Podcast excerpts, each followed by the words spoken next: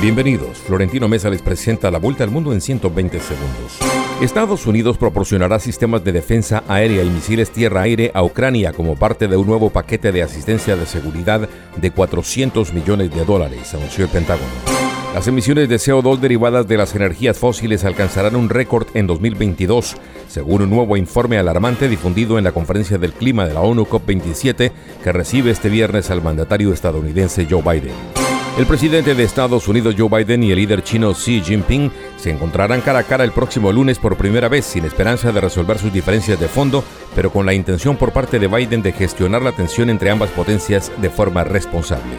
La capital de China, Beijing, cerró parques e impuso otras restricciones al tiempo que más de 5 millones de personas seguían confinadas hoy en sus casas en otras dos ciudades importantes.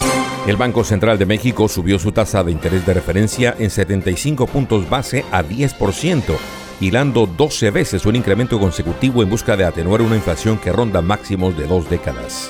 El gobierno estadounidense prolongó el decreto de emergencia nacional sobre la situación en Nicaragua porque estima que representa una amenaza inusual a la seguridad de Estados Unidos.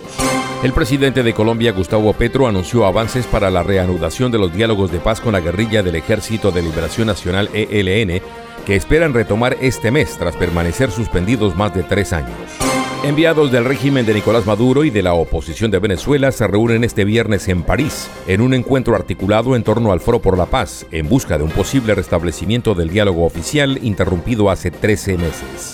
Miles de personas marcharon en Perú en apoyo al presidente Pedro Castillo y le exigieron cerrar el parlamento opositor en respuesta a otra reciente movilización de quienes piden la renuncia del mandatario a pocos días de la visita de una misión de la OEA que analizará la situación.